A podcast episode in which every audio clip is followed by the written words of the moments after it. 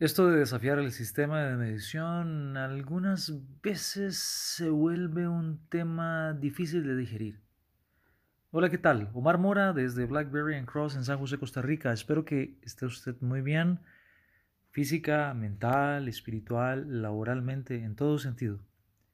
Y que estas cápsulas que llamamos podcast y que son bien intencionadamente secciones de microaprendizaje le resulten de valor agregado.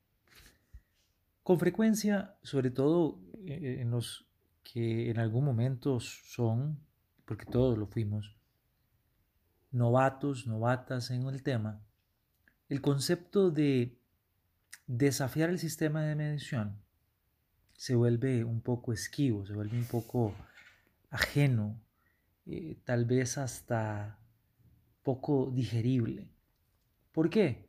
Porque si bien es cierto, usted tiene un micrómetro o tiene un sistema computacional que reporta la rentabilidad o el número de consultas, la cantidad de órdenes de compra, o bien un panel sensorial encargado de hacer lo que hace algunos años llamábamos pruebas organolépticas y que los especialistas en alimentos me dicen que ya no hay que llamarles así, para poder determinar eh, si el café sabe a como pensamos que sabe esa marca de café o si ese sabor de cerveza es el sabor de nuestra cerveza o si determinado producto de alimentos tiene el color que se espera que tenga. Todo eso que acabo de mencionar son formas de medir. El micrómetro medirá diámetros externos, sí, podría ser el sistema informático que mide la cantidad de transacciones, pues es evidente que se hace cargo de contabilizar la cantidad de órdenes de compra, la cantidad de ventas, en fin, para lo que haya sido diseñado. Los paneles sensoriales pues determinarán estas características propias nominales u ordinales para las cuales se ha entrenado a un grupo de expertos. Pero ¿por qué desafiar el sistema de medición?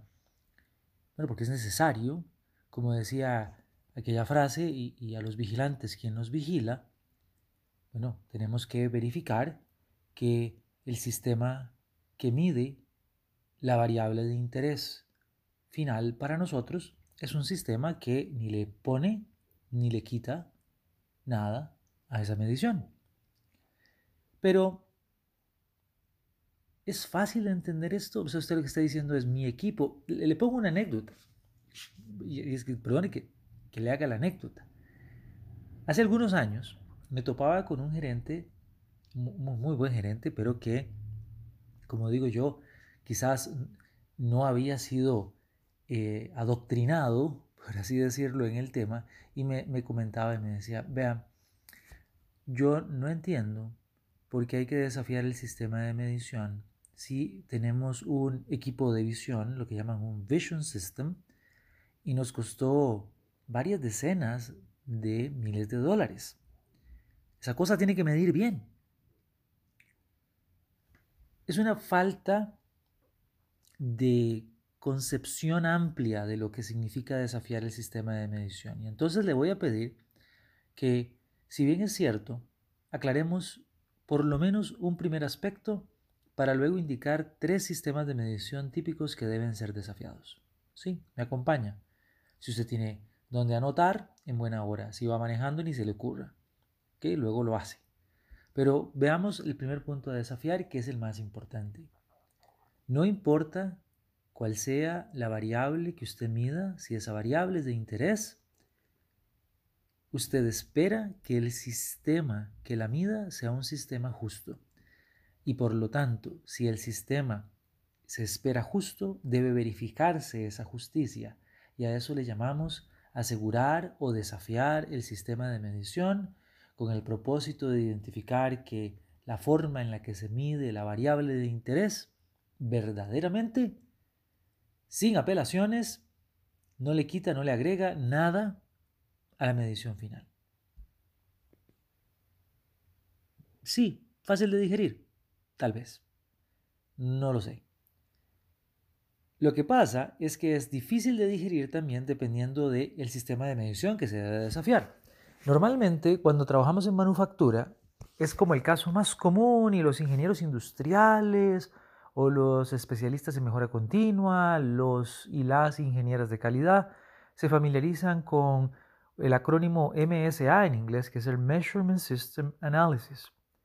Y entonces, eh, eso casi que lo resumen en el Gay Charenar y dicen, bueno, sí, yo entiendo el concepto, es decir, yo tengo un equipo de medición que es usado por diferentes personas y debo asegurar que ese equipo de medición mida repetiblemente y que no existan problemas de reproducibilidad en la medición ejecutada por diferentes personas que miden la misma característica con el mismo equipo o con equipos distintos.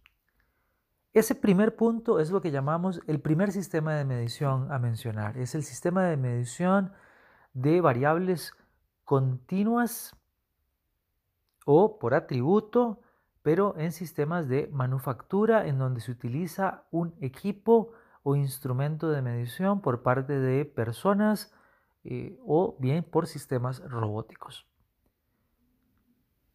Va, es un tema muy amplio y lo estaremos ampliando y usted ya puede ir a nuestro podcast y oír mucho más porque hemos estado compartiendo con ustedes acerca de esto durante mucho tiempo.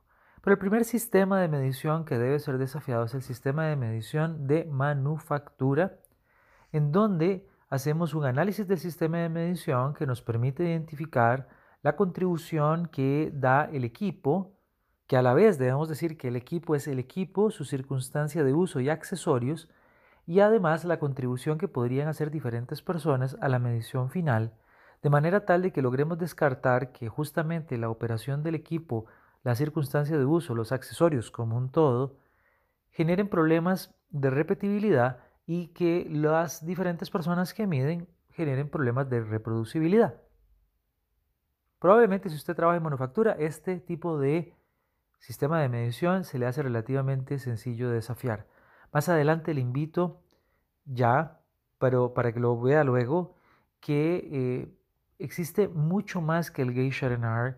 Tenemos que trabajar sobre las pruebas de eh, tipo 1, los estudios de linealidad, eh, pruebas de estabilidad, en algunos casos pruebas de excentricidad, como para las balanzas, etc. Hay mucho, mucho que hablar en los sistemas de manufactura, pero es el gran, digamos, primer tipo de sistemas que tenemos que conceptualizar, sobre el cual debemos estar seguras, seguros que el sistema que mide usado por las personas que usan ese sistema es capaz de no agregarle mayor variabilidad a la variable de interés.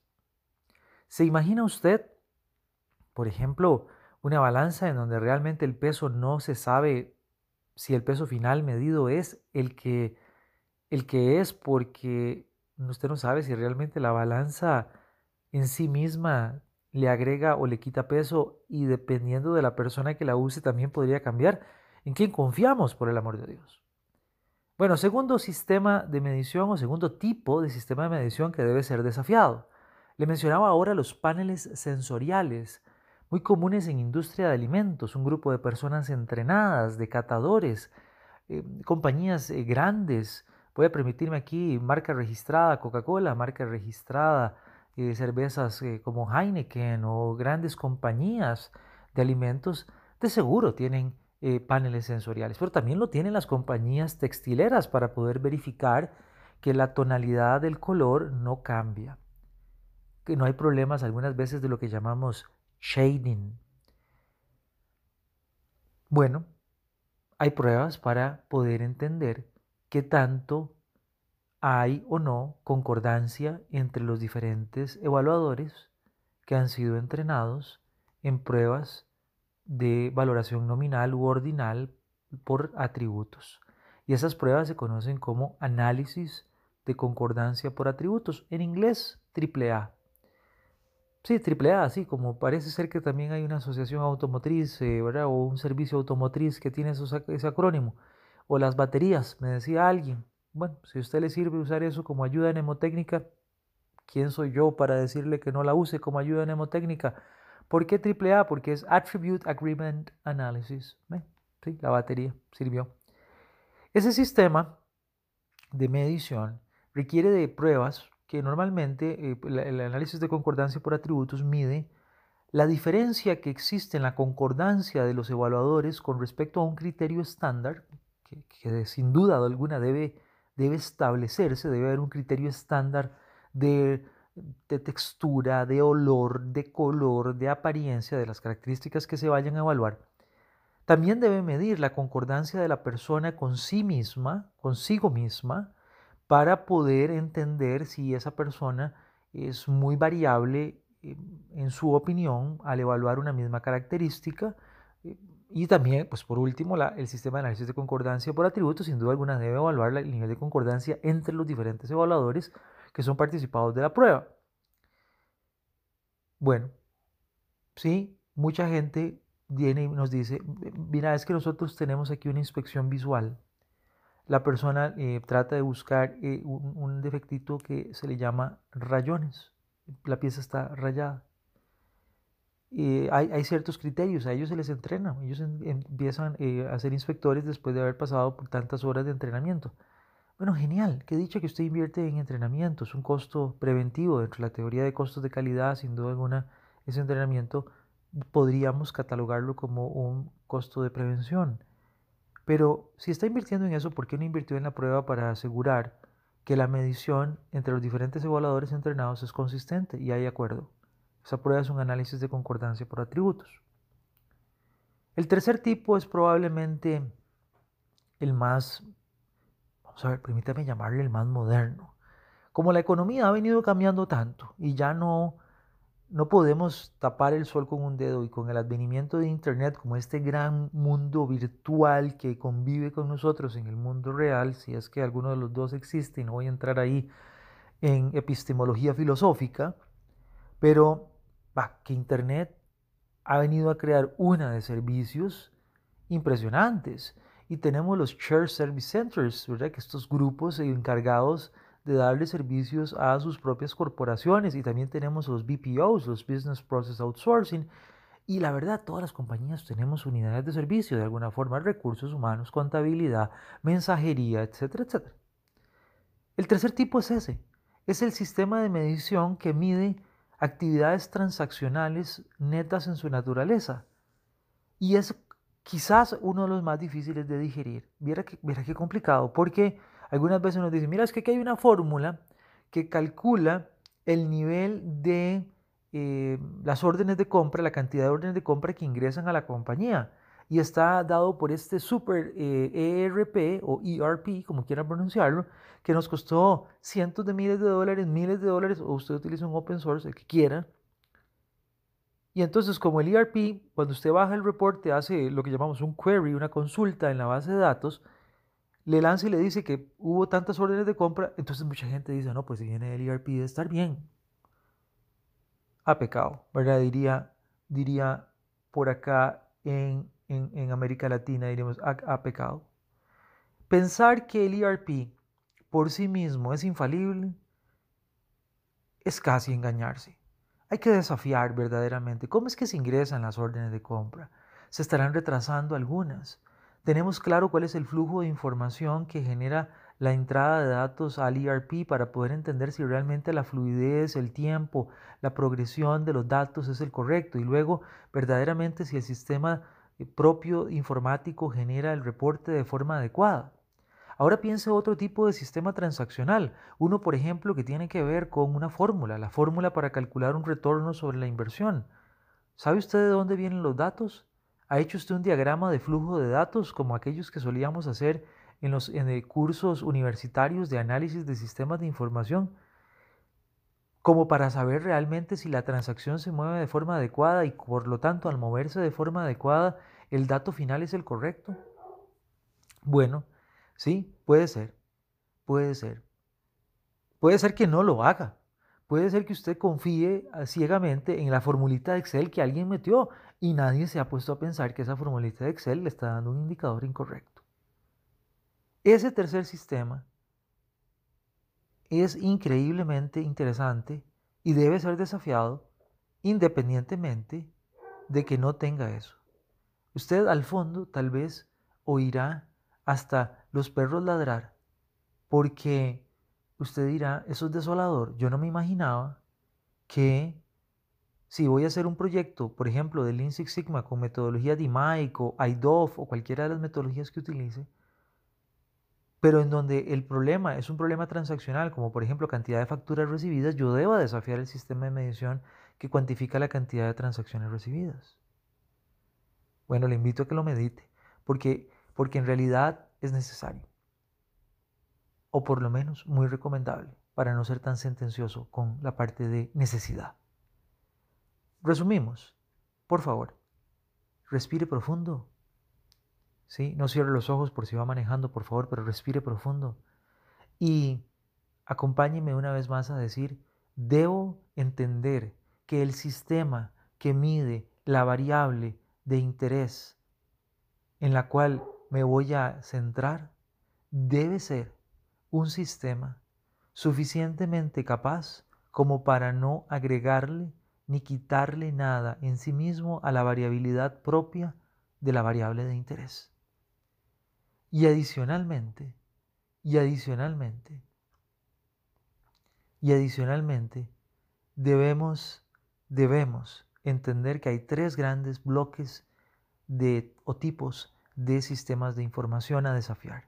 Los de manufactura, que utilizan instrumentos, operadores o robots para medir variables continuas o de atributos. Los sistemas de medición que miden eh, los, las características de atributos por concordancia y también, también los de transacciones en sistemas pues, propiamente transaccionales. Sí.